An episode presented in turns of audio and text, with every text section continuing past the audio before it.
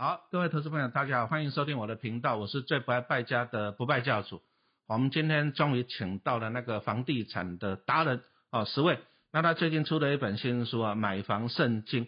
好，你真的一定要买一本书来看。你买房子真的，你一住住几十年，哎，那万一漏水怎么办？那万一工哦制作的品质不好，那怎么办？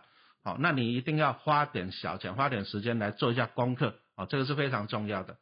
那这个就分享一下陈老师自己年轻的经验，因为我以前年轻的时候，我还是住在那老公寓的。哦。那住在老公寓，第一个就是楼楼板很薄。嗯。因为老的法规好像一层楼楼板厚度是十二公分嘛。或者随便盖，比如说还有加强砖造的。哦，这样子啊。那单层钢筋啊，单层钢筋有就不错了，有些真的没有。哦，那楼上啊，楼上只要走路走路。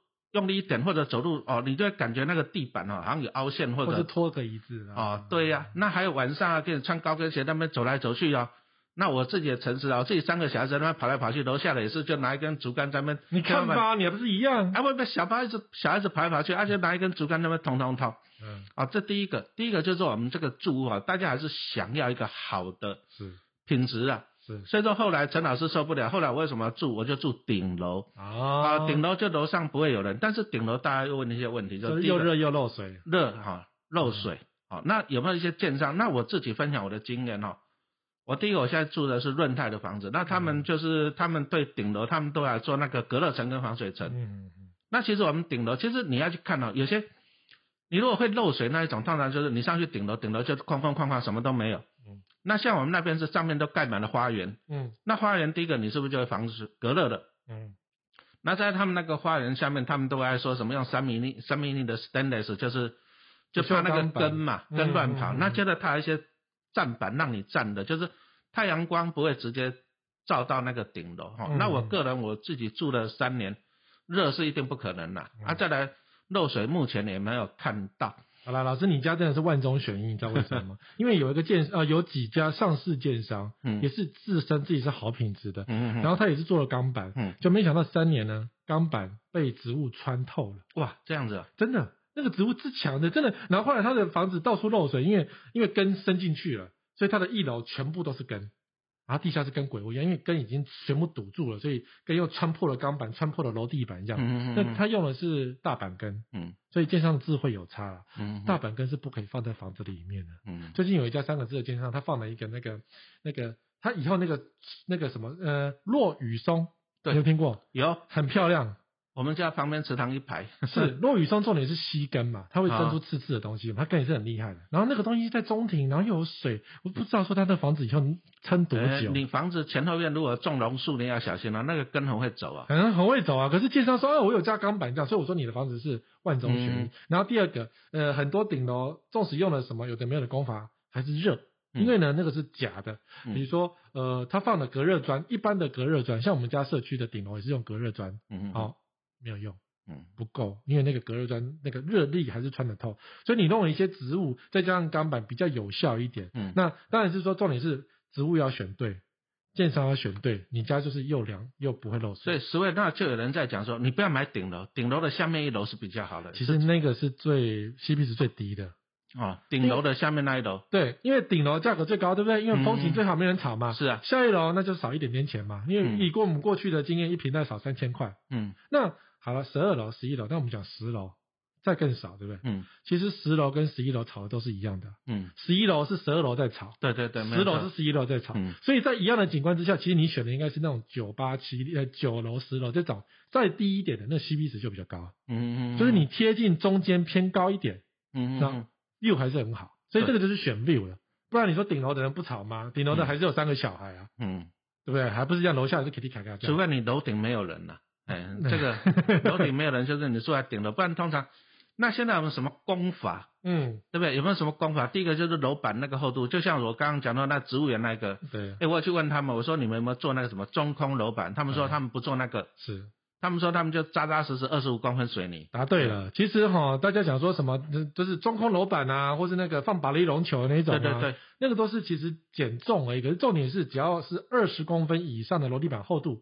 才比较有效果，像我们家是一般的那种中，一待十年左右的，用的都是十五公分。嗯，好，那因为十五公分，楼上开哪个门我还是听得很清楚。嗯哼哼，哦，楼上用那个扫地机器人，嗯，我是听得到的哦。嗯哼哼，那当然是二十公分，再加上呃隔音垫嗯嗯嗯，就完美了。嗯所以你跟大家听的是要这个楼层这个，可是如果说你用什么那个中空楼板，你要想的是它是不是真的有效？嗯，因为有人去住去听过中空楼板，它的施工是完整的哦，那比较安静，因为它可能有二十二到二十五公分的厚度，就还是厚度。嗯可是有有些是那种它的噪音，它没有施工很好，所以噪音还是听得到，而且中控楼板刚好成为老鼠的通道。哦，中空嘛，我连咬都不用咬，直接哒哒哒哒哒这样子，所以重点还是在施工。嗯哼，对，那如果你遇到街上说啊，我们就直接孔个二十公分或者二十五公分，那绝对是问的，就比较安静。嗯，可是那个水泥那么厚，当然隔音很好，可是第一个就是花钱，第二个就是很重啊。重啊，可是建商会有一些减震的功能，或是他自己会计算它的梁子、那梁柱要多粗啊，去因应这个东西。因为一般呢，我们现在就大家都一群人住在一栋里面啊，所以说这个第一个噪音干扰这个很痛苦了。很痛苦。哦，我相信每个大家住户都知道对，啊。啊，再来住户还比较就是比较怕的什么漏水吧。唉，漏水真的是修不完呢。嗯漏水有两种，比较简单能修的是管子漏水，你找到哪里修，把管子填起来就好嗯。嗯比较麻烦的是那个外墙漏水，所以你看那个不管是中古屋还是新房子都会漏，然后嗯主要是外墙漏水，比如说它颜色有湿一块在角角，或是在窗户的四个边，那个都要比较小心，因为等于是要打掉重做。啊，如果说你是那种水管漏水啊，其实你打开来换个水管也就好了。那听说二楼好像比较容易漏水，是这样吗？啊，二楼的漏水是因为它通常大家的管线转折处在二楼，嗯在有些在三楼，有些在二楼，嗯所以管线既然是转折，你也知道转多了那边很容易堵东西，嗯嗯一堵二楼就塞住了。嗯或者是说一楼外面在淹大水，然后水没地方跑，所以一就是往二楼走，所以嗯二楼的马桶有时候会变喷泉，哇，就很恶心。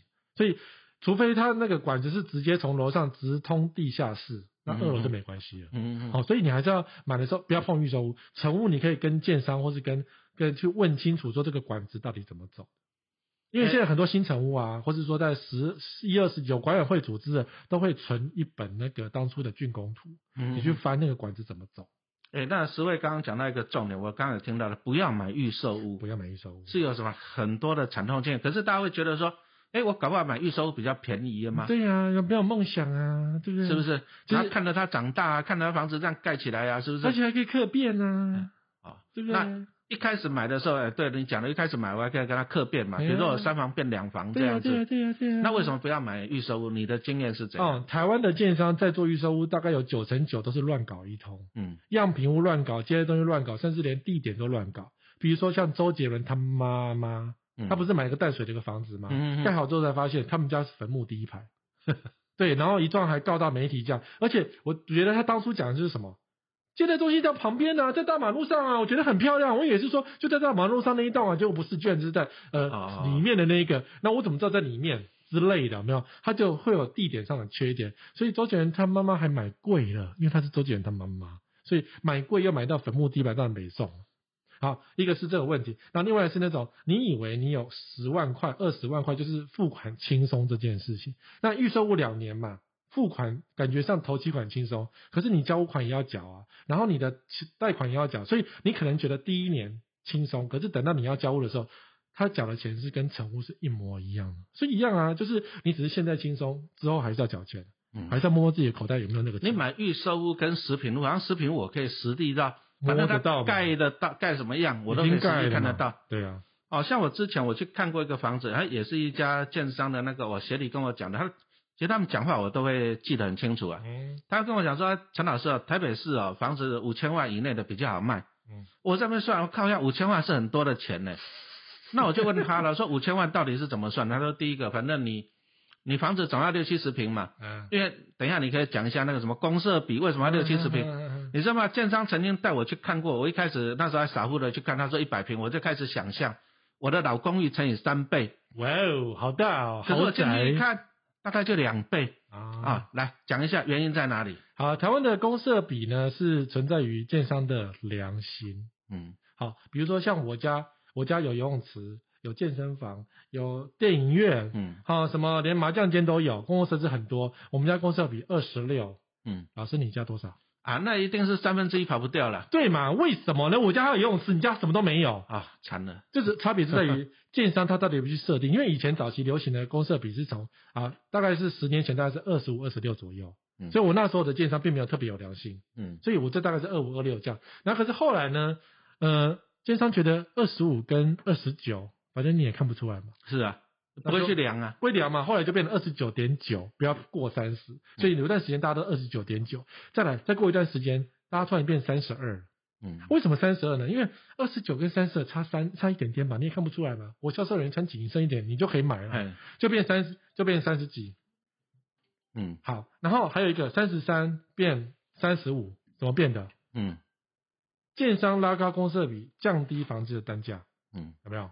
你会觉得啊、它一平五十万变一平四十五万，好像少很多，这个地方真有良心，房价有机会了。可它公设比直接拉到三十五到四十，嗯，所以它公设比要把房价赚回来了。嗯所以对消费者来讲，他买到一个公设比又高、房价又贵的房子。哦，这个真的是一些数学游戏呢。对呀、你看到、像我们那个从化区那边那么好的地点哦，我竟然还看到他给他盖那种小平数二十平的。哇，哦，那当然就是第一个，他他打的就是低总价嘛。是，然后就是可能高单价是这样高单哦，然后加上高级建材，什么二十平一个大套房那种，哎，你你你会，因为有些人会买是因为二十平买一个大套房，用很高级的建材，进口的马桶、进口的厨具，哎，你就买单了耶。嗯嗯嗯。单身者会觉得我一个人住二十平，就是像我我是觉得五这些建商星旅馆啊真的是很聪明啊，他他给他小平数，你想说你赚到一个低总价，可是他高单价呢？是啊是啊是啊，高单价意思是说别人一瓶卖六十五，他一瓶可以卖七十万，但是他因为他平数少，所以感觉你买得起，对不对？那这真的是很聪明的一些操作。可是你想想，他如果说盖这种小平数来讲，嗯，会不会小平数反而公设比会拉高？会不会？哦超级？那通常小平数的公司比都比较高了，因嗯为你如果说一层两户跟一层十户，一层十户的公设比一定比较高的，因为你多了个走廊嘛，对啊对分摊就比较高嗯。可是重点还是建商的良心呐、嗯真的是良心，因为一样的时代，我们那个时代就有人建商是到二十九到三十、嗯东西没有比我们多，嗯所以也良心，你作为就看公设比。嗯嗯哦，所以说这个买房子真的重点非常的多哈，所以说一定要看书啊。这个十位的新书《买房圣经》，好，谢谢大家的收听。